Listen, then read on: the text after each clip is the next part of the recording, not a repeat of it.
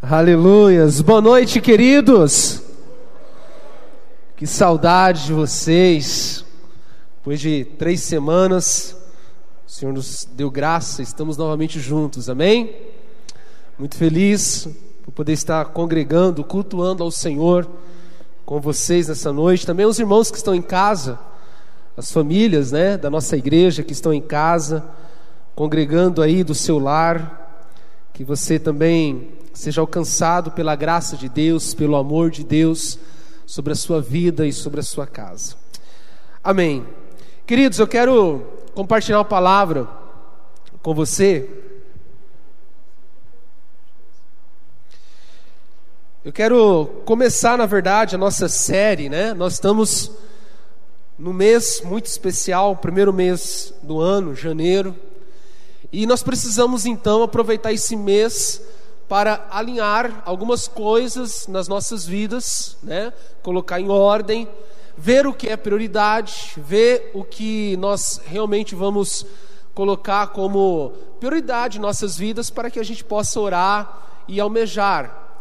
Então, eu quero dedicar esse mês para a gente falar sobre propósito, para que você encontre o seu propósito no Senhor, para que você viva os propósitos de Deus para a sua vida, porque coisa mais triste que tem é alguém que não encontrou o propósito dele nessa vida, alguém que ainda não sabe para, para que veio nesse, nessa terra, né? Há uma frase que diz assim que a coisa mais triste do mundo não é morrer. A coisa mais triste do mundo é morrer sem ter cumprido o propósito na terra. Então é muito importante que você entenda que você precisa viver debaixo dos propósitos de Deus para a sua vida. E como que vai funcionar esse mês? Nós já começamos no dia primeiro pelo Instagram e pelo Facebook. Serão 40 dias, então na verdade vai entrar em fevereiro, né? Serão 40 dias é, dessa série lá no Facebook, lá no, no Instagram. São vídeos que eu tenho feito e eu tenho lançado todos os dias, né? Hoje eu já lancei, amanhã vou lançar de novo. Então, durante 40 dias você pode acompanhar esse devocional. Lá vai estar mais detalhado, porque eu, eu, eu, vou trabalhar todos os capítulos desse livro, né, pastor? Da onde que é isso, né? Quais são esses temas que você está trazendo? É desse livro aqui, ó, Uma Vida com Propósito. Ainda esse ano eu quero trabalhar com os líderes aqui da igreja desse mesmo ator, desse mesmo autor, um outro livro que ele tem que é Uma Igreja com Propósito. Então nós estamos em cima desse livro. Se você quiser comprar esse livro, depois você manda uma mensagem para mim que eu passo o link para você da livraria. Eu tenho ele em PDF. Eu posso passar para você também, caso você é, consiga ler em PDF, né? Eu posso passar para você. Mas a gente está trabalhando em cima desse livro. E esse livro, eu, eu gostei muito dele, porque ele não é um livro é, de autoajuda. Ele não é um livro motivacional. Para começar esse livro, ele tem mais de 1.200 versículos para validar biblicamente todos os temas que o autor traz. Então, é um livro muito bíblico. É um, um livro que está muito bem fundamentado na palavra. Então, não é simplesmente é, mais um desses tantos livros né, de autoajuda, de motiva motivacional que nós temos por aí. E é um livro que realmente, queridos, é, nos ajuda muito a encontrar os nossos propósitos, a encontrar realmente o sentido da nossa vida. Então, eu gostaria que você acompanhasse tanto pelo, pelo Facebook, como também nos cultos aqui, aos domingos, no mês de janeiro. Procure não perder os cultos. Se não der para vir presencialmente, pelo menos participe né, do culto é, online, né, assista de casa, depois também é, assista pelo YouTube a palavra, porque vai te ajudar muito, tem me edificado muito. Eu já li esse livro há algum tempo e foi muito bom e voltar a ler esse livro e dessa maneira como que eu tenho feito agora, né, fazendo um resumo certinho para poder fazer os, os, os vídeos. Deus tem ministrado muito ao meu coração e eu sei também que Deus vai fazer isso na sua vida. Amém? Vamos orar. Feche seus olhos. Quero orar com você. Pai, eu quero colocar diante do Senhor esse mês, esse mês, Pai, decisivo, esse mês onde queremos, Pai, descobrir ou redescobrir os propósitos que o Senhor tem para as nossas vidas, o porquê o Senhor nos criou, o porquê estamos nessa terra. Nós não queremos, Pai, viver uma vida sem propósito, uma vida sem direcionamento, uma vida sem sentido. Nós queremos ter uma vida de propósitos, uma vida que agrade o teu coração. Então, nos ajude nesse mês a compreendermos e a absorvermos os seus propósitos para nós. É a minha oração no nome do Senhor Jesus. Amém?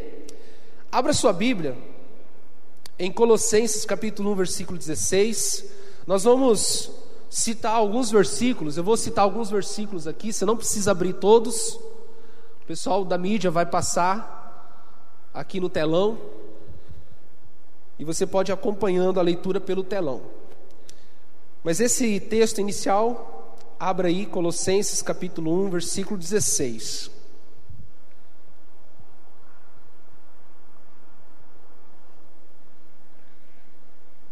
Colossenses capítulo 1, versículo 16.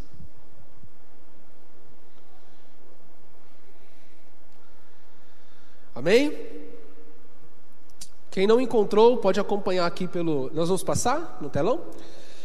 Eu vou primeiro ler a versão, né, que é mais comum, e depois eu vou ler uma outra versão que a gente vai compreender um pouquinho melhor o que o texto diz. Diz assim: Pois nele foram criadas todas as coisas no céu e sobre a terra, as visíveis e as invisíveis, sejam tronos, sejam soberanias, quer principado, quer potestade, tudo foi criado por meio dele e para ele. Diga assim: tudo foi criado por meio dele e para ele. Então você já começa a entender, queridos, que os seus propósitos, os propósitos que, devem governar e direcionar a sua vida foram criados por Deus, porque você foi criado por meio dele e para ele. Então o Senhor criou os, os propósitos dele para a sua vida, para que você viva por ele e para ele. Uma outra versão desse versículo que nós lemos vai dizer assim: Pois tudo, absolutamente tudo, acima e abaixo, visível e invisível, tudo começou nele e nele encontra propósito. Todas as coisas começaram nele e nele encontram seu propósito. A primeira questão que eu e você precisamos entender é que somente em Deus eu e você podemos encontrar os, o propósito ou os propósitos das nossas vidas. Tem muita gente procurando encontrar o sentido da vida em outras coisas. Tem muitas pessoas correndo atrás do sentido da vida, do significado da vida, do propósito da vida em muitas outras coisas, principalmente nelas mesmas. E nós erramos já aí, porque a gente acha que nós podemos encontrar o propósito da nossa vida dentro de nós mesmos. Diga para o irmão que está com você, fala assim: você não criou você. Diga mais uma vez: você não criou você. Então, se você não criou você, querido, você tem que perguntar para aquele que te criou, para aquele que informou você, por que, que ele te fez. Qual que é o propósito dele na sua vida?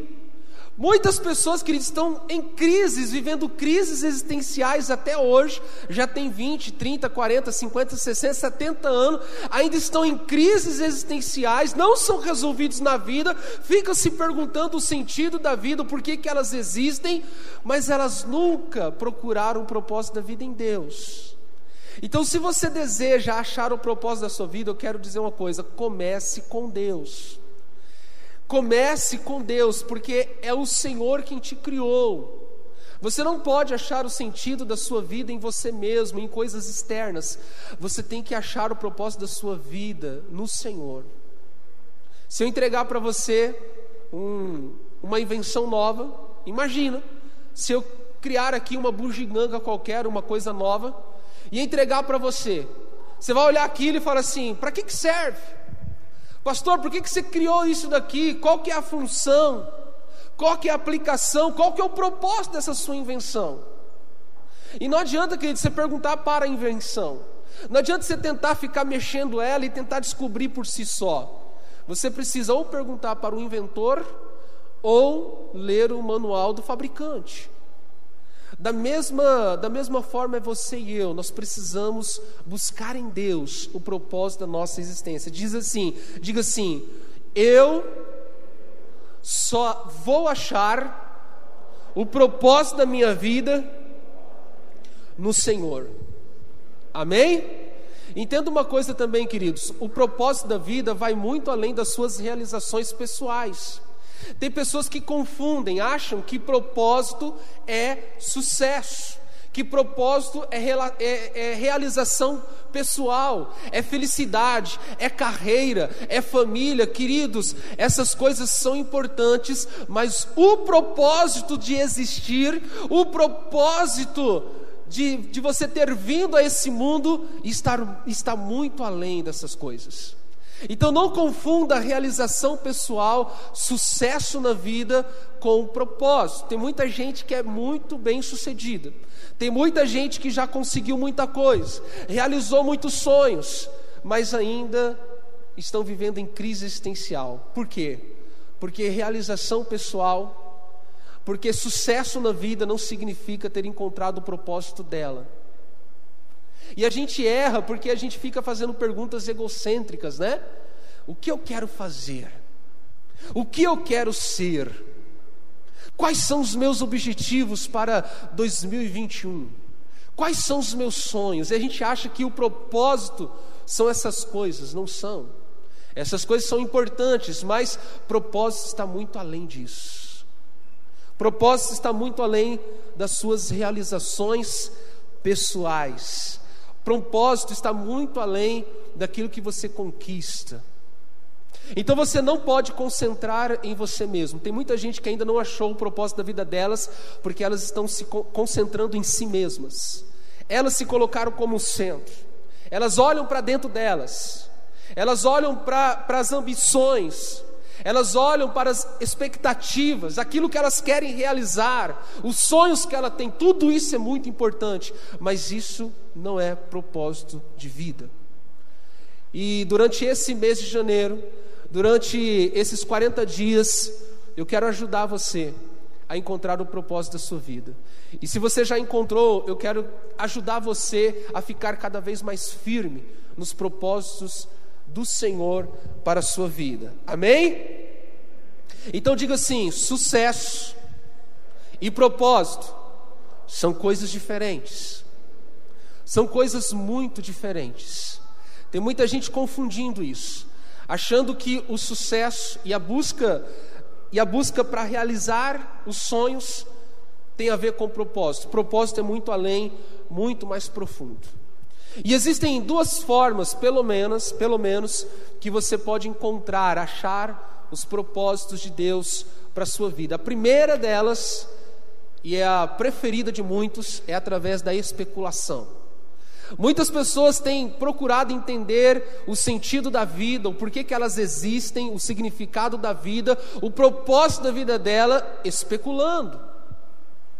E é isso que os livros de autoajuda fazem especulam. É isso que a filosofia faz, especula. A vida é isso. Viver é assim. Viver é aquilo. A vida significa isso, mas tudo não passa de especulação. E o problema é que a gente enche a nossa mente de especulações. A gente enche a nossa mente com filosofias, com filosofias de bar, o que é pior. Tem muitas pessoas, queridos, que têm uma ideia de vida muito rasa, porque aprendeu, aprendeu no bar, aprendeu em lugares que não pode agregar valor real para a vida delas. Tem, então tem muitas pessoas que têm uma concepção de vida, uma visão de vida, de existência muito rasa, muito vazia, por quê? Porque aprendeu com o colega do serviço aprendeu com a colega do serviço, aprendeu com o colega de quarto, aprendeu com o professor da faculdade, aquele ateu. Não, nem todo professor é ateu. Tem professor que é bonzinho, né? Aprendeu, e aí enche a mente de especulações e acham que isso está ajudando elas a encontrar o propósito de vida. Não está. Você só vai ficar patinando. Tudo, todas as especulações levam a um beco sem saída. Por quê? Eu já disse aqui, somente Deus pode revelar para você o propósito da sua vida. Somente Deus. A outra forma de você encontrar o propósito da sua vida, queridos, é através da revelação na palavra.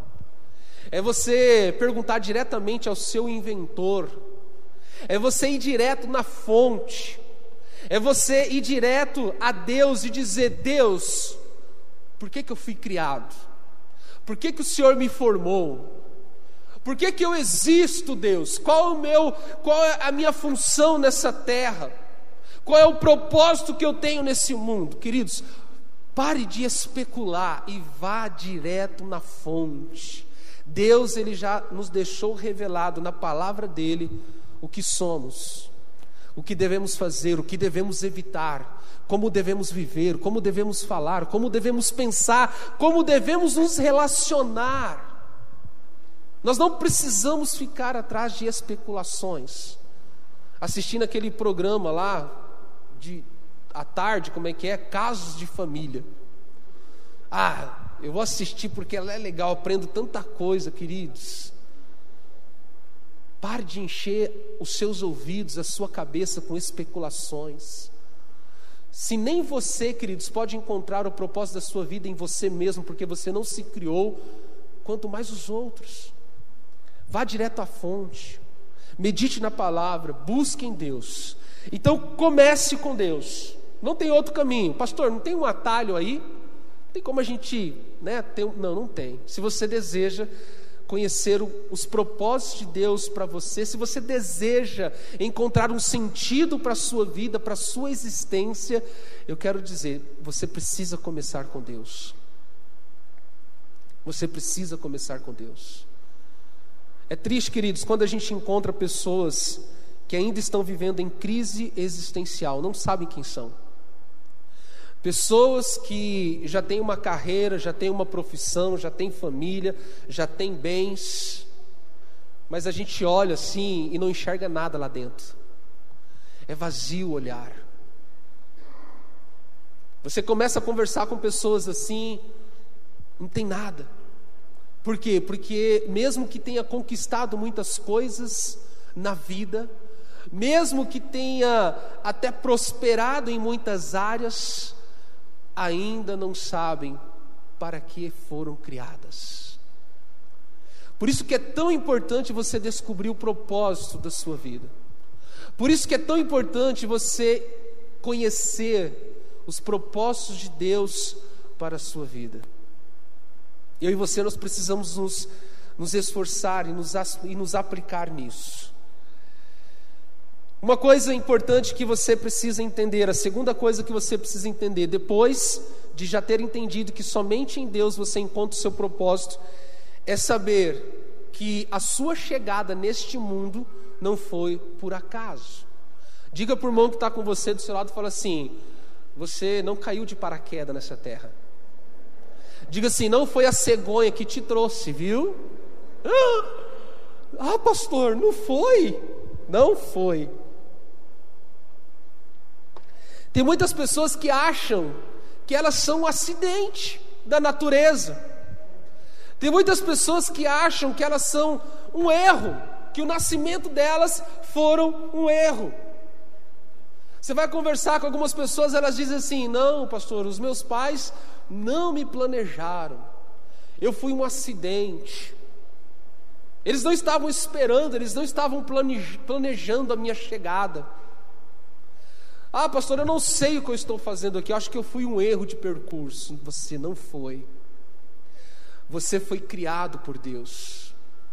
Talvez os seus pais não o planejaram, mas eu quero dizer: o Senhor planejou você. E deixa, e deixa eu revelar uma coisa importante. Você é anterior, você é anterior à concepção no ventre da sua mãe. Você existe antes mesmo de ter chegado lá. Olha que coisa louca isso. Deus criou você muito antes de você ser gerado no ventre da sua mãe. Aliás, você já existe antes da fundação do mundo. Então você precisa entender de uma vez por todas que não importa as circunstâncias do seu nascimento, não importa como que você veio ao mundo, Deus levou em consideração todas as circunstâncias, inclusive quem foram seus pais, se bons, ruins, indiferentes, se você foi amado ou se você foi rejeitado. Deus levou em consideração tudo isso, mas Ele decidiu criar você. Então diga assim: eu não sou um acidente. Abra aí, por gentileza, para nós. Não precisa, se você quiser abrir, mas os meninos vão abrir aqui. Isaías 44, versículo 2.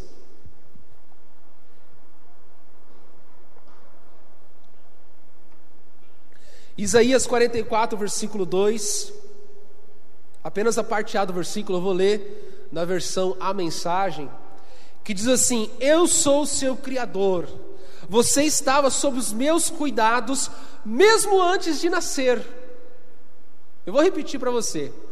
Eu sou o seu Criador, você estava sob os meus cuidados antes mesmo de nascer, você já existia antes de nascer.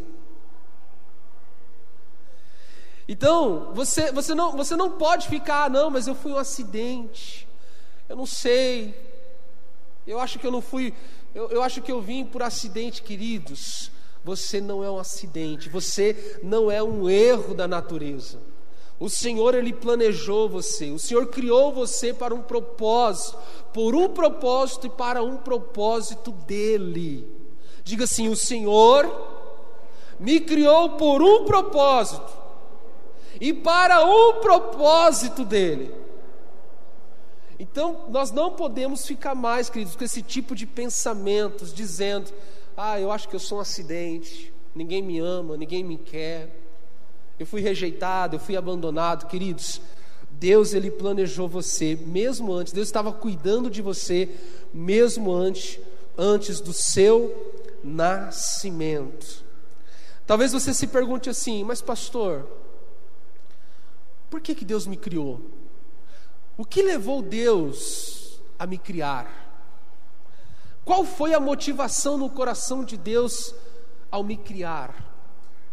Por que, que eu fui planejado por Deus? Por que, que Deus me trouxe para esse planeta? Eu quero dar resposta para você, que está em Efésios capítulo 1, versículo 4. Efésios capítulo 1, versículo 4.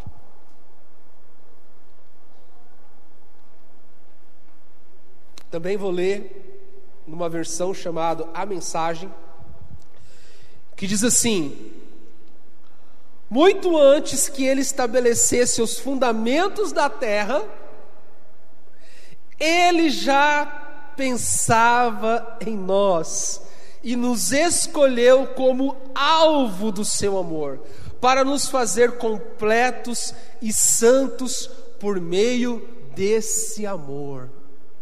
Antes da fundação do mundo, você já existia na mente e no coração de Deus.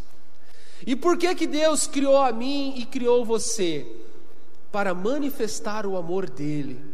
Você é a expressão do amor de Deus.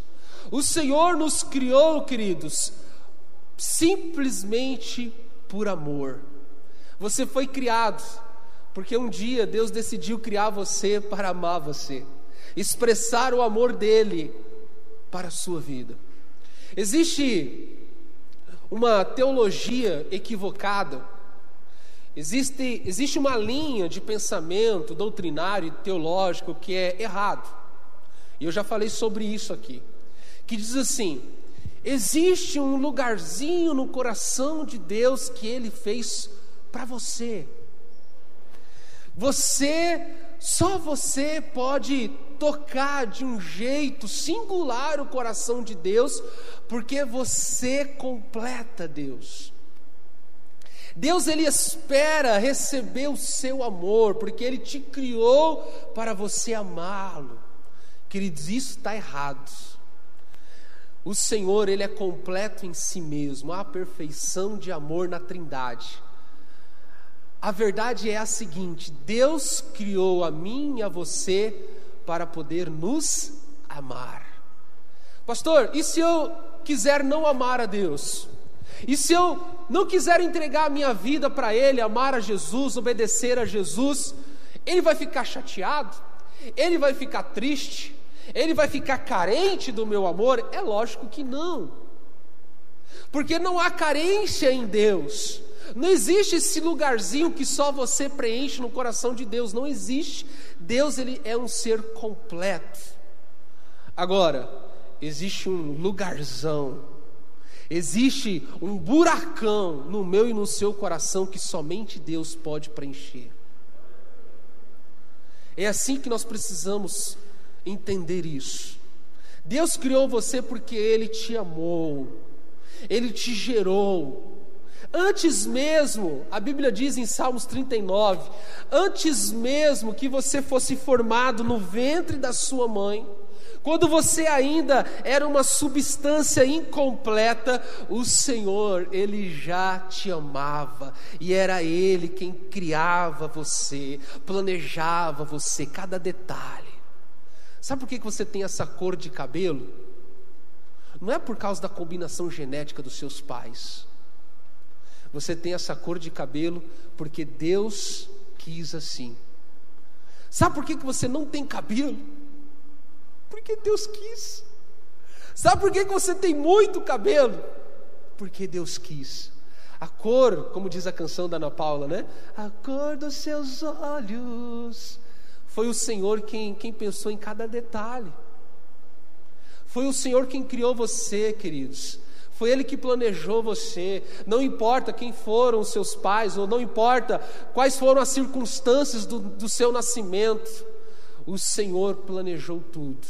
E Ele levou em consideração, inclusive, o erro humano e o pecado. O Senhor te trouxe nesse mundo porque Ele tem um propósito para você. Só que você precisa entender que você que você não é um acidente. Não adianta você dar os próximos passos se você não resolver isso dentro de você. Tem pessoas que ainda vivem depressão, tem pessoas que ainda vivem um, um, um conflito interno porque acham que foram um acidente. Acha que, que foi um acidente da natureza. Você não foi, você foi criado por Deus. Amém? Glória a Deus. Então você foi criado para ser um alvo do amor de Deus. A Bíblia diz em 1 João que Deus ele é amor. Deus ele não tem amor para dar, ele é o próprio amor. Ele é a própria manifestação do amor. Então, imagina Deus assim, um, um amor tão grande. Você não pode imaginar que tem amor em Deus, você tem que imaginar Deus sendo o amor, porque Ele é o amor. Agora, vamos vamos cometer umas heresias aqui, amém? Vamos abrir aqui um parênteses só para a gente pensar, vamos, né? Imagina Deus lá, com aquele tanto amor que ele, que ele é, não que ele tem, mas ele é, a Trindade, o Pai, o Filho, o Espírito Santo, aquele montão de amor, amor imenso, imensurável. E aí ele, eles olham uns para os outros assim: nossa, a gente, a gente é amor. Nós estamos aqui explodindo em amor. Nós precisamos encontrar um jeito de liberar isso. Nós precisamos encontrar o um jeito de manifestar isso. Nós precisamos encontrar, encontrar um jeito de compartilhar isso. Já sei. Vamos criar um ser à nossa imagem e à nossa semelhança. E aí começa o plano. E aí o Senhor já nos criou. Na sabedoria de Deus, no pensamento de Deus, no coração de Deus, você e eu, a humanidade, todas as pessoas que passaram por essa terra e que ainda vão passar, já foram criados nesse exato momento. Eu pedi permissão para você, estamos conjecturando. Já foram criados, de repente Jesus fala assim: mas aonde que a gente vai colocar? Todas essas pessoas, aonde nós vamos colocar? Vamos criar então um lugar para eles. E Deus ele começa, queridos, a preparar o universo. Ele começa a preparar o planeta Terra, o ambiente para a nossa chegada. O Senhor ele começa a preparar cada detalhe. Os biólogos eles dizem assim, queridos, que por pouquinho, uma, uma reação a mais ou a menos, um elemento a mais ou a menos, uma combinação a mais ou a menos, um detalhe já poderia colocar essa condição que nós temos nesse planeta para a vida por água abaixo. Esse planeta ele é adequado à nossa existência. Esse planeta ele foi criado de forma perfeita por Deus para que eu e você pudéssemos sobreviver nele. Todos os gases, todos os elementos, tudo que contém nesse planeta e no universo foi pensado, foi planejado, foi combinado, foi amarrado para que pudesse existir as condições para a sua chegada. E você fica pensando assim: eu não sou ninguém, eu não sou nada, eu não sei o que eu estou fazendo nessa terra, eu não sei o que eu estou fazendo aqui em Fátima do Sul. Oh, meus queridos, se você deseja encontrar o propósito da sua vida, você precisa entender que o Senhor criou você. E se Ele criou, e se Ele te criou, e se você está aqui respirando agora, nesse exato momento, é porque Deus tem um propósito e propósitos para a sua vida. Amém? Diga para o irmão que está com você, fala assim: Deus tem propósito para você. Diga assim: Deus tem propósito para você.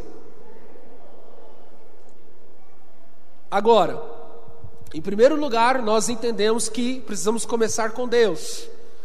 Que não adianta achar ou encontrar o propósito da nossa vida em nós mesmos ou em coisas externas, precisamos ir até Deus, precisamos começar em Deus. Em segundo lugar, eu disse para você que você tem uma identidade, você tem uma origem, que você não foi obra do acaso, você não foi acidente da natureza, você está aqui porque Deus quis que você viesse a esse mundo. Você está aqui porque Deus te planejou. Você está aqui porque Deus criou você. Em terceiro lugar, você precisa entender isso, queridos. Em terceiro lugar, você precisa tomar cuidado com as circunstâncias que influenciam a sua vida. Se Deus me criou, se Deus tem um propósito para mim, se eu não sou um acaso, se eu não sou acidente da natureza, se o Senhor me colocou nesse planeta, em Fátima do Sul, nessa terra, para um propósito, então eu preciso ser direcionado, guiado, conduzido por esses propósitos. E aí que está o erro de muitas pessoas. As pessoas elas se deixam, muitas pessoas se deixam guiar, direcionar, conduzir por muitas circunstâncias. O verbo guiar significa exatamente controlar, significa exatamente conduzir, direcionar. Qual é a força motriz que está governando a sua vida? O que está guiando você? O que está direcionando a sua existência?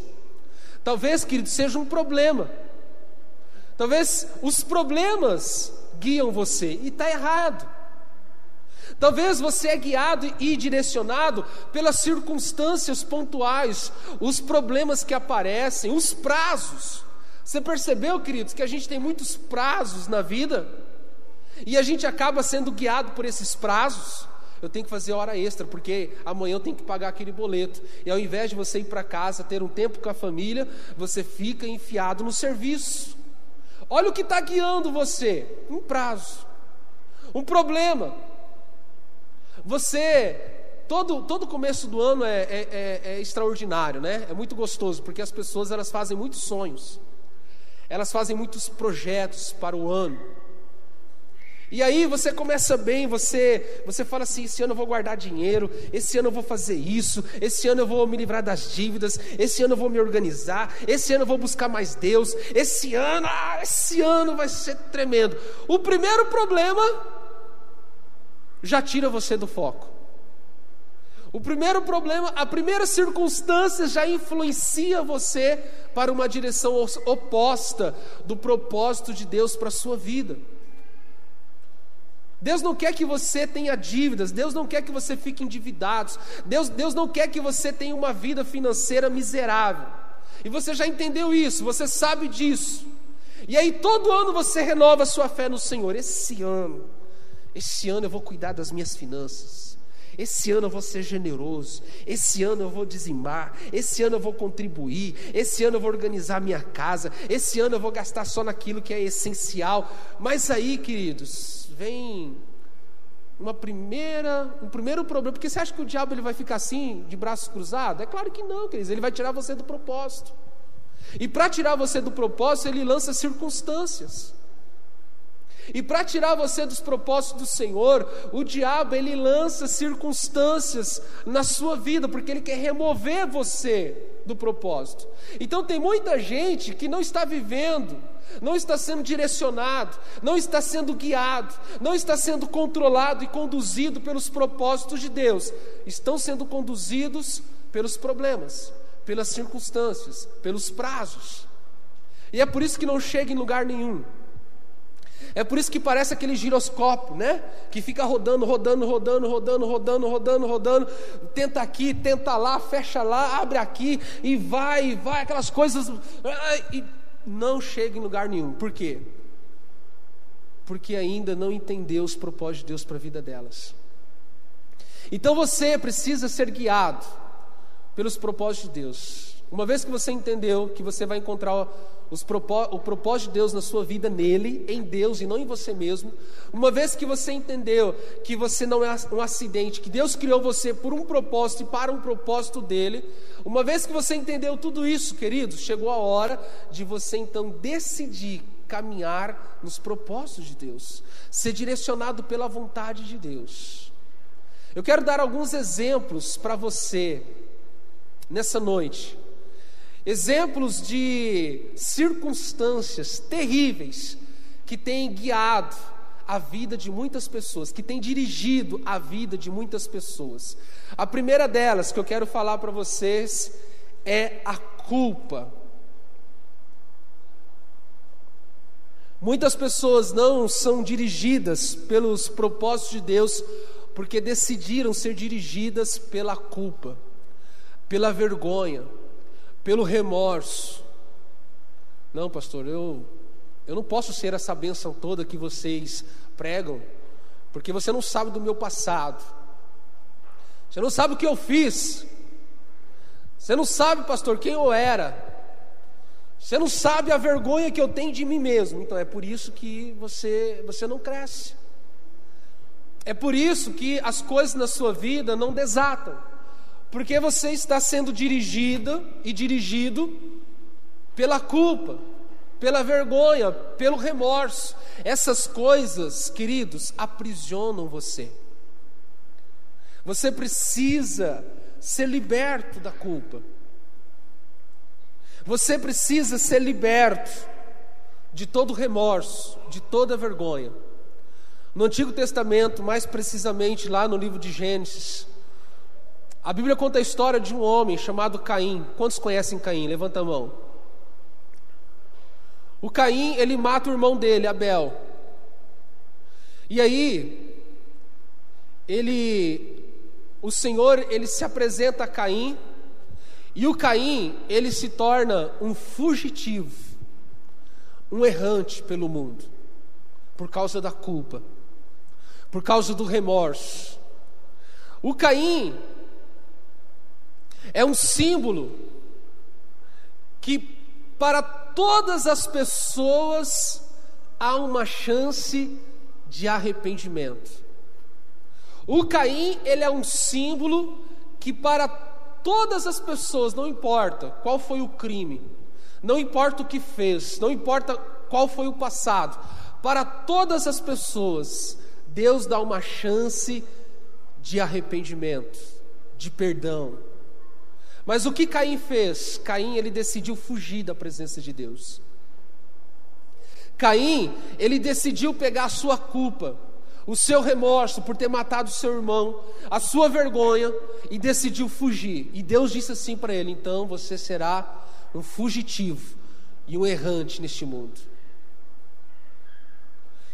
E esta é exatamente a condição de muitas pessoas que ainda estão vivendo direcionadas, guiadas pelas culpas, pelo remorso, pela vergonha do passado. Você não pode deixar, queridos, que a culpa, a vergonha e o remorso dirijam as suas vidas. Porque isso vai paralisar você, isso vai fazer de você um fugitivo, um errante pelo mundo. O Senhor não quer que você seja um fugitivo, um errante, alguém que não tem raiz, alguém que não tem propósito de vida, alguém que não tem foco, alguém que não tem direcionamento na vida. O Senhor não quer que você viva dessa maneira. Mas por que, que muitas pessoas vivem assim? Por causa da culpa. Por que, que muitas pessoas abandonam as suas famílias, a sua casa, os seus filhos e decidem viver como, como andarilhos? Decidem viver e se colocar numa situação de morador de rua. Por quê? Você vai conversar com essas pessoas, você vai ver que o coração delas está carregadas, carregado de culpa, de remorso, de vergonha. A culpa nos rouba dos propósitos que o Senhor tem para as nossas vidas. Uma outra circunstância que muitas pessoas são dirigidas é pela raiva e pelo ressentimento. Ah, isso daqui, queridos, tem de leira. Pessoas que não conseguem ser dirigidas pelo propósito que o Senhor tem para elas, porque decidiram viver ainda governadas, direcionadas, guiadas pelos seus ressentimentos. Ao invés de liberar perdão, ao invés de escolher um caminho de perdão, escolheram um caminho de ressentimento. O ressentimento faz com que você fica vivendo a dor, revivendo a dor todos os dias. O ressentimento faz com que você não saia daquela situação de dor, de ofensa, de mágoas. E pessoas que são dirigidas pelo ressentimento não conseguem ser dirigidas pelo propósito de Deus. Não conseguem. Viver com ressentimento é apegar-se às mágoas sem jamais superá-las.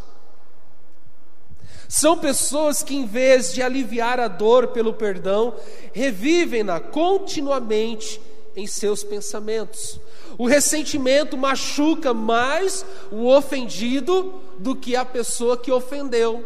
Não é assim? A pessoa te ofendeu.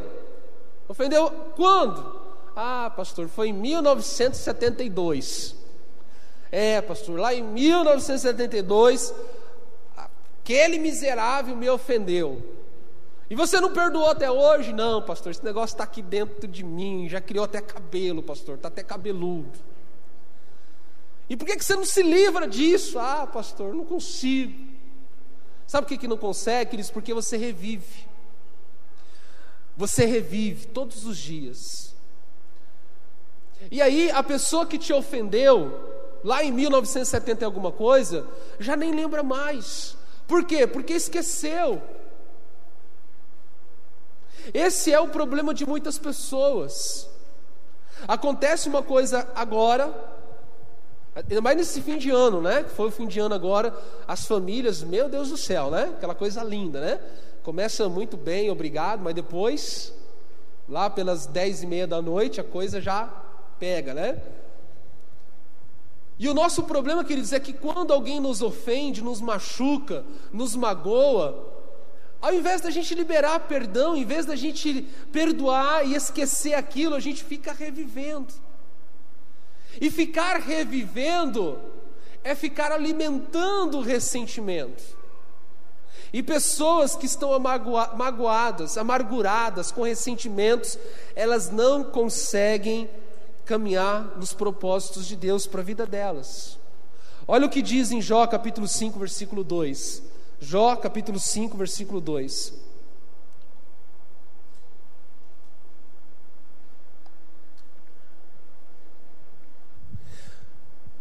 Ficar desgostoso e amargurado é loucura e falta de juízo que levará à morte.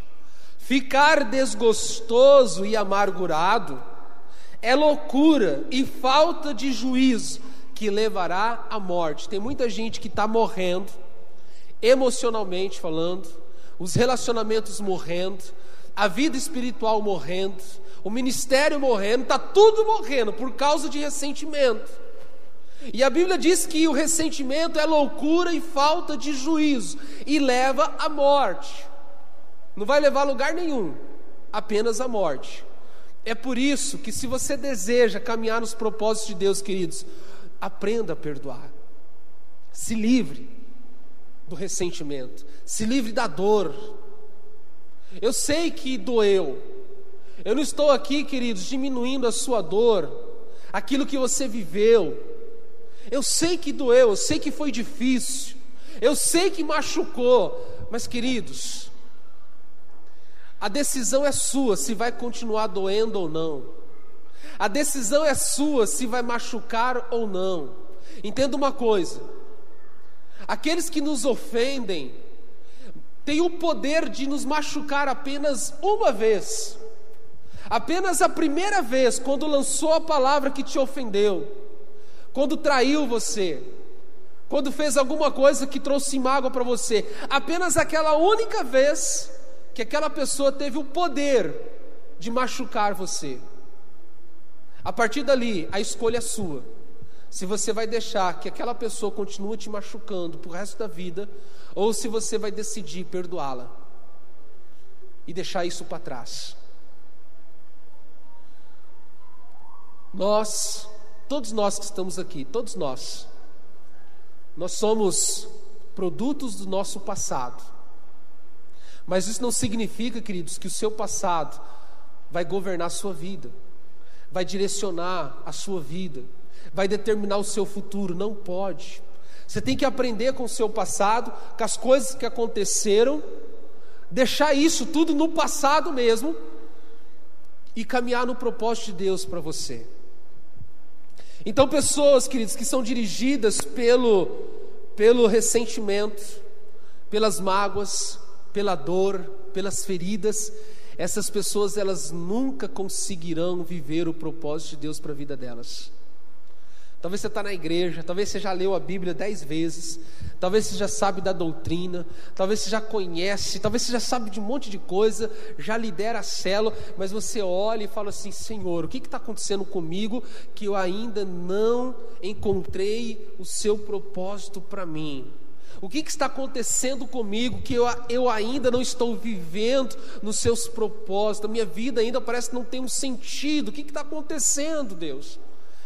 Talvez seja os ressentimentos que ainda estão dirigindo a sua vida.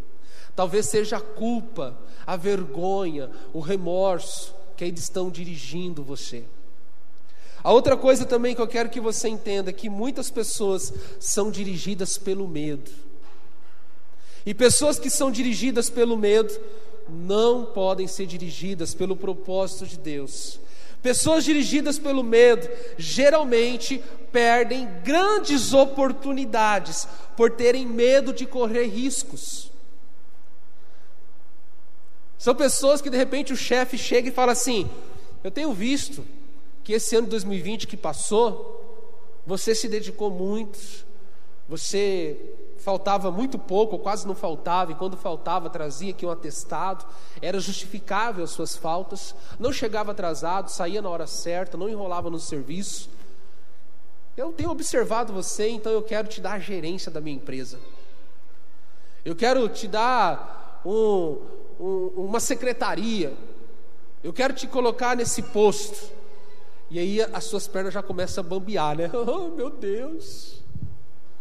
Não, não, não. Tenho medo. Talvez o seu medo não é de assumir aquele compromisso, não é de aproveitar aquela oportunidade, não tem nada a ver com a oportunidade, mas são coisas condicionadas na sua vida, na sua mente que trava você, que bloqueia você.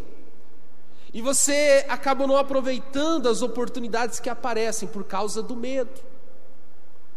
Por causa do medo. Você sabia, queridos, que Muitas pessoas poderiam estar muito melhores do que elas estão hoje, em várias áreas, mas o medo segurou elas. O medo segurou elas. vou contar. Eu vou contar. Pensa num cara, me desculpa a expressão, tá? Aí pensa num cara cagão para essas coisas assim de, de parque, né? De, de roda gigante. Gente, eu tenho eu tenho um pavor daquilo. Eu nunca tinha ido e ainda não fui. Eu nunca fui na minha vida numa roda gigante, nunca. Quem aqui já foi em roda gigante? Aí, ó, tudo corajoso. Mas eu tinha muito medo. Eu, eu sou medroso para essas coisas, eu confesso. Então, eu ia com meus amigos, né, no, nos parques. E aí eu vi os meus amigos né, andando naquele chapéu mexicano, aquele negócio lá é do diabo. Aquele negócio não é de Deus, não. Aquele negócio fica rodando assim, faz assim, vira. Eu falei, meu Deus. E a molecada saía, ah, vamos de novo. Eu falei, meu Deus. Eu, no máximo, era um tromba-tromba. Prá, prá. Eu, de jeito nenhum, nunca tinha ido em nada, porque eu era medroso mesmo. A Renata ainda, ainda foi ainda naquela, naquele kamikaze, né?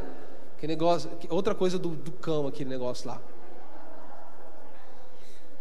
Aí nós estávamos de férias, né?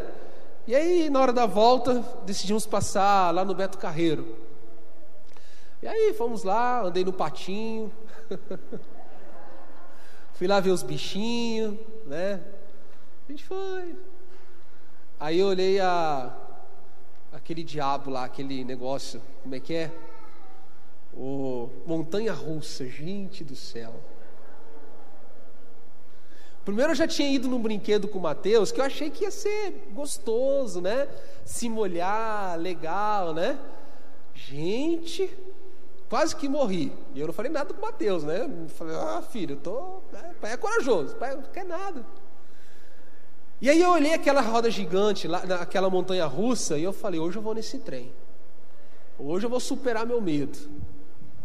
Mas eu estava eu tava desesperado por isso, só que eu fiquei tranquilo. O Caio estava lá, já pensou? Eu ia né, na frente do Caio? Eu não estou louco. E aí, de boa, chegamos lá, sentei naquele, naquele carrinho, Renata do meu lado, Renata do meu lado. Eu falei, hoje, hoje eu vou, hoje hoje eu supero o meu medo. Gente, quando aquele negócio começou,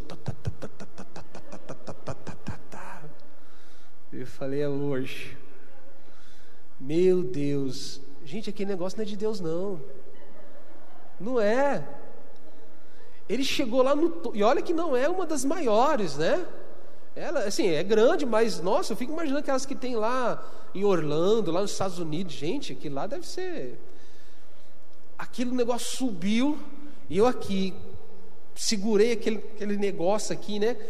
Quando soltou com tudo, sabe o que, que eu fiz?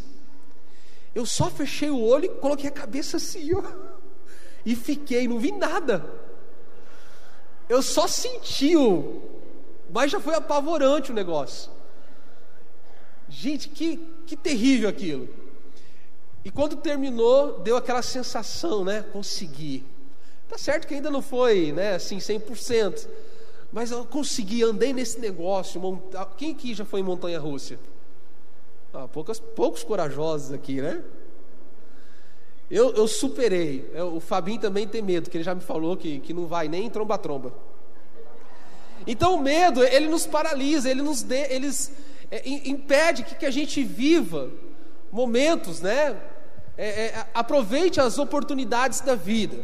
Então o medo tem paralisado muitas pessoas e por isso que tem pessoas que não estão caminhando nos propósitos de Deus por causa do medo. Agora, o que, que a palavra diz em 1 João capítulo 4? Que no amor não há não há medo, não há espaço para o medo. Porque o amor amadurecido. Em outras versões está dizendo assim, porque o perfeito amor, o amor amadurecido, palavra perfeito ou perfeição na Bíblia significa maturidade. Então, o amor amadurecido, o amor que é perfeito, ele expulsa o medo, ele lança fora todo o medo. Então, pessoas que desejam caminhar nos propósitos de Deus precisam expulsar o medo.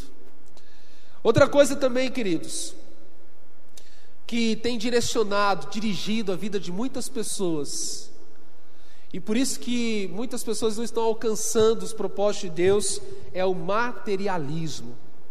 Tem pessoas que são dirigidas e governadas só pelo materialismo. O desejo de adquirir é o único objetivo da vida. O impulso de sempre querer mais se baseia na concepção equivocada de que possuir mais me tornará mais feliz, mais importante, mais seguro. Os bens materiais trazem apenas felicidades temporárias. Autoestima e riquezas materiais não são sinônimos. Nosso valor não é determinado pelas nossas posses. E tem pessoas, queridos, que são dirigidas pelo materialismo. Tem pessoas que o único interesse delas na vida é ganhar. Não que é errado você trabalhar, prosperar, crescer, multiplicar, ampliar os seus negócios, não tem nada de errado disso. Errado é quando você deixa o materialismo governar você, dirigir a sua vida. E geralmente pessoas assim, queridos, não conseguem ajudar o próximo, não conseguem contribuir, não conseguem ser generosos. Por quê? O materialismo governa a vida dessas pessoas. E ser governado pelo materialismo impede que você seja governado pelos propósitos de Deus na sua vida. Agora, para encerrarmos, quais são as vantagens de vivermos uma vida dirigida pelos propósitos? Número um, conhecer os propósitos de Deus para você torna a sua vida, faz com que você tenha sentido na sua vida. Quando você vive por propósito, quando você conhece os propósitos de Deus para a sua vida, a sua vida encontra sentido. Nós fomos feitos para alcançar algum sentido na vida, e somente nos propósitos de Deus você encontra isso. Isaías 49, versículo 4. Isaías 49, versículo 4. O profeta está dizendo: tenho me afadigado sem propósito, tenho gasto minhas forças em vão e para nada. É assim que acontece quando nós vivemos sem sentido. E caminhar nos propósitos de Deus e ser guiados pelos propósitos de Deus é encontrar sentido para a vida. Outra coisa, conhecer o seu propósito simplifica a vida. Queridos, vamos combinar uma coisa: a nossa vida ela está complicada demais. Viver hoje, existir hoje, é uma complicação, é uma burocracia, não é verdade? É muito burocrático viver hoje, muito burocrático. Tá falando com o Tiaguinho ali, Tiaguinho está tirando carta, né, desde 2002. 2002 não, né? Mas o Tiaguinho está tirando carta e, e aquela burocracia, alteração de prazos e aquela coisa toda. Gente, a gente sufoca. E quando você encontra os propósitos de Deus para a sua vida, você conseguirá simplificar a sua vida. Os propósitos, ele, ele define o que você faz e o que você não deve fazer. Ele vai selecionar as suas ações. Ele vai avaliar as suas ações e você vai ponderar o que é importante e o que não é importante.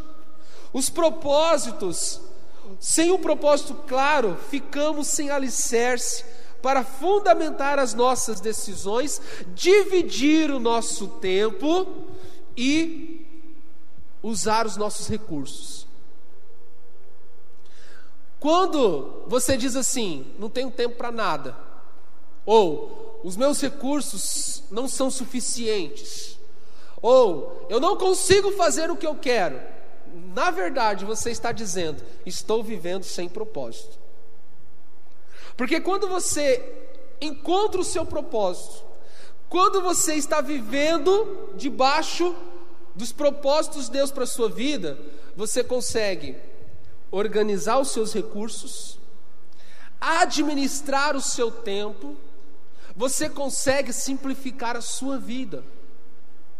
Agora, se a sua vida está uma bagunça, está complicada, complexa, uma montoeira de coisas, significa que você não está vivendo ainda os propósitos de Deus. Esse livro, ele traz uma frase que me impactou. Aí mexeu muito comigo essa frase, que diz assim: Se você não está tendo tempo para fazer a vontade do Senhor, significa que o seu tempo está sendo mal gasto. Porque você foi criado por Deus para uma coisa: cumprir os propósitos dele na sua vida. Então, o seu tempo, o tempo que você tem, é adequado para viver os propósitos de Deus. Se você não está conseguindo viver os propósitos de Deus, se está tá faltando tempo para você viver os propósitos de Deus, é porque você está gastando coisas, tempo em coisas que não são o propósito de Deus. Talvez você está fazendo muitas coisas que não tem nada a ver com os propósitos de Deus. E isso traz tristeza. Isso traz vazio. Isso não completa as nossas vidas. Nós somos criados para cumprir o propósito de Deus. O tempo que Deus nos deu é suficiente apenas para cumprirmos o propósito dele. Se você não está tendo tempo para fazer a vontade de Deus, significa que você está vivendo fora da vontade dele. Provérbios 13, Provérbios 13, versículo 7, vai dizer assim: já estou concluindo. A vida presunçosa e cheia de pompa é uma vida vazia, mas a vida simples e sincera é uma vida plena. A vida simples e sincera, vida com propósito, é uma vida plena. E para a gente terminar,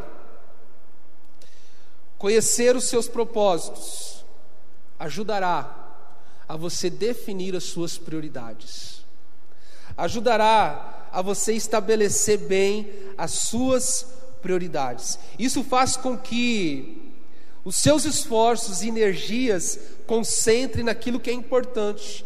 Você se torna eficiente e seletivo. Faz parte da natureza humana distrair-se com assuntos de menor importância.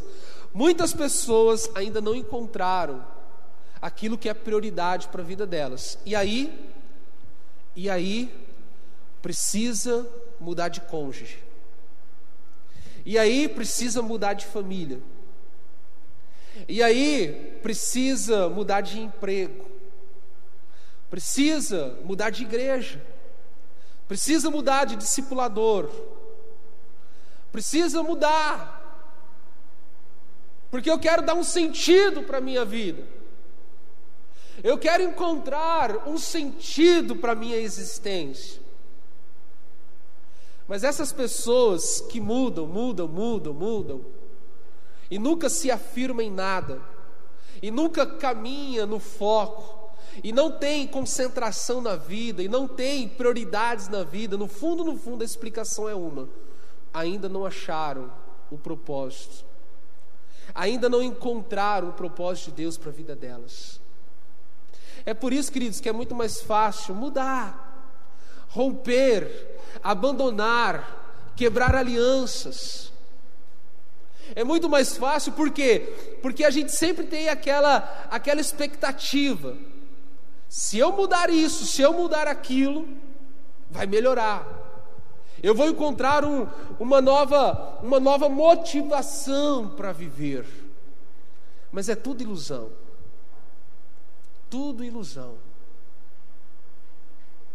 Então, queridos, você não, você não precisa mudar. Você não precisa ser um, giro, um giroscópio, né? Sabe? Rodando para todas as direções. Não, o que você precisa é buscar em Deus o propósito para a sua vida. Buscar em Deus para o, buscar em Deus o propósito da sua existência. Não está lá fora. Não está nem dentro de você, está em Deus. E quando você encontrar o propósito da sua vida, queridos, você vai ficar os seus dois pés e você vai dizer assim: agora a minha vida é direcionada pelos propósitos de Deus. Você pode ficar em pé? Cadê aquele fundinho, Dani? Aleluias.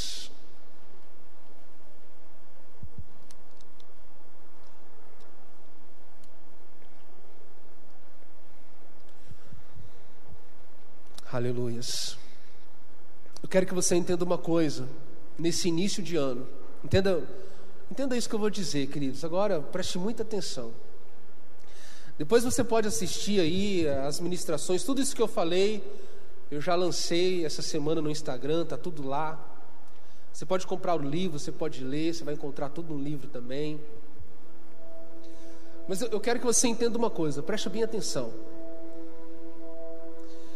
Nesse início de ano, a única coisa que você deve fazer A única coisa que você tem que se empenhar, se dedicar 100%, ao máximo, é encontrar o propósito da sua vida. É encontrar e buscar em Deus o propósito da sua vida.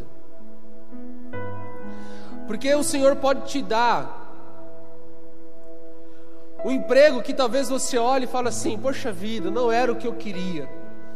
Mas é o propósito dele para você. E ele vai te colocar naquele lugar. E é naquele lugar que você vai cumprir a vontade de Deus para você. Mas quando eu e você não entendemos o propósito de Deus para as nossas vidas, a gente até pode, com os nossos esforços, conseguir o emprego dos nossos sonhos, com o salário que sempre almejamos, mas seremos infelizes. Porque nós teremos a sensação diária de que nós estamos no lugar errado, fazendo a coisa errada. Não nascemos para aquilo. A resposta da infelicidade, da insatisfação, dos complexos, dos traumas de muita gente, não é outra que não seja falta de propósito na vida,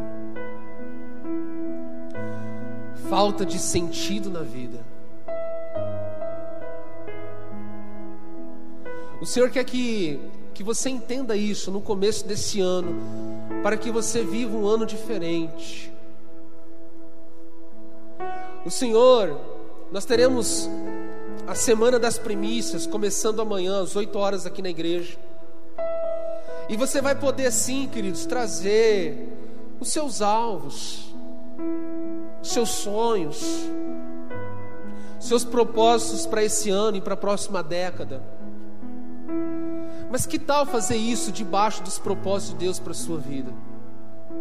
Não é muito melhor? Que tal fazer isso entendendo propósito de Deus para você? Por que, que você foi criado, gerado nele? A minha oração e o meu desejo, o meu esforço, porque dá trabalho. Não pensa que não, não está dando trabalho em fazer os vídeos diários. Não pense que não está dando trabalho, mas esse meu esforço, a minha oração e o meu desejo é para que muitas pessoas encontrem o propósito da vida delas. Se uma pessoa apenas, se uma pessoa apenas achar o propósito da vida delas, terá valido a pena. Então eu quero que você entenda o que nós estamos começando hoje. Na verdade, começamos dia primeiro. Eu quero que você entenda e valorize isso. Porque você está tendo uma oportunidade de alinhar a sua vida, de a partir de agora começar a caminhar nos propósitos que o Senhor tem para você, de abandonar a culpa do seu passado, os remorsos, os traumas, as dores, as ofensas, os ressentimentos, o medo. Essas coisas não podem mais governar, direcionar a sua vida. Quando você é direcionado pelos propósitos de Deus, queridos, você vai viver em fé e em amor. Aliás, essa é a arma que você precisa usar para vencer. Fé e amor. Quando você encontra propósito de existir, quando você encontra o propósito da sua vida, queridos, você consegue suportar quase tudo na vida. Mas quando você vive sem propósito, a vida se torna insuportável para você. Você está entendendo como que é importante você achar o seu propósito? E talvez você está tentando encontrar o propósito da sua vida, se satisfazer no materialismo. E o materialismo, ele é bom no momento, mas depois o vazio continua. Talvez você está tentando encontrar o propósito da sua vida em circunstâncias que estão prendendo você há muito tempo, estão aprisionando você, e você está envelhecendo, os seus dias estão passando, você está olhando pessoas da sua faixa etária, irmãos, irmãs, familiares, pessoas que já estão muito além, estão voando, estão conquistando. E talvez você olhe para essas pessoas e fale: o que, que acontece comigo? O que está acontecendo com a minha vida? Talvez o que está acontecendo com você é que você decidiu ser guiado, ser dirigido, direcionado pelas circunstâncias. Circunstâncias são passageiras, vêm e vão. Se você é dirigido por problemas, você vai ficar louco você não vai chegar a lugar nenhum, porque você só vai viver para resolver problema. Agora, quando você é dirigido pelo seu propósito, aconteça o que acontecer na sua vida, nada vai tirar você do caminho que Deus tem para você. Então entenda, a oportunidade que nós estamos tendo em 2021, nessa primeira semana, nesse mês de janeiro, para pararmos um pouquinho e buscarmos em Deus o propósito que Ele tem para nós. Você não vai, você não vai encontrar todos eles. É um processo. Mas você precisa se aplicar a isso. Deixa eu orar por você. Feche seus olhos. Aleluia. Pai, nós não queremos viver uma vida, Deus, vazia uma vida sem propósito, sem sentido. Nós não queremos viver, Deus, nossos dias aqui nessa terra, simplesmente envelhecendo, vendo os nossos dias passar. Nós não queremos viver, Deus, a nossa vida nesse mundo, sem conhecer os propósitos do Senhor para nós. Nós sabemos que uma vida direcionada, uma vida de propósito, é uma vida poderosa. E nós queremos então, Deus, viver essa vida.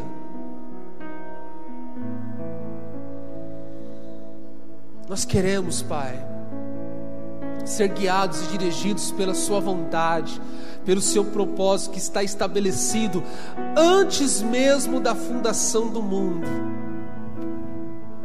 Antes mesmo de nascermos, o Senhor já sonhava com a gente, e o Senhor já determinou. O Senhor já escreveu aquilo que que nós viveríamos, os seus propósitos, sua vontade para nós.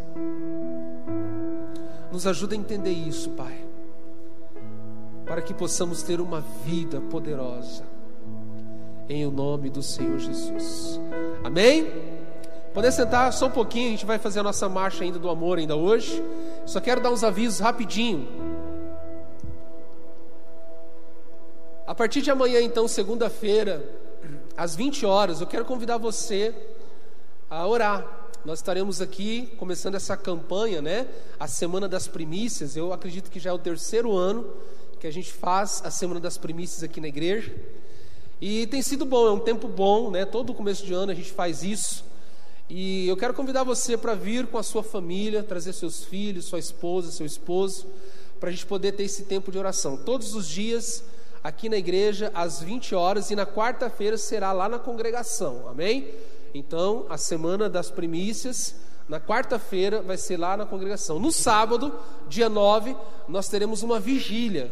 Então, sábado a gente não vem orar 8 horas, porque a gente vai sair para vigília às 10 horas.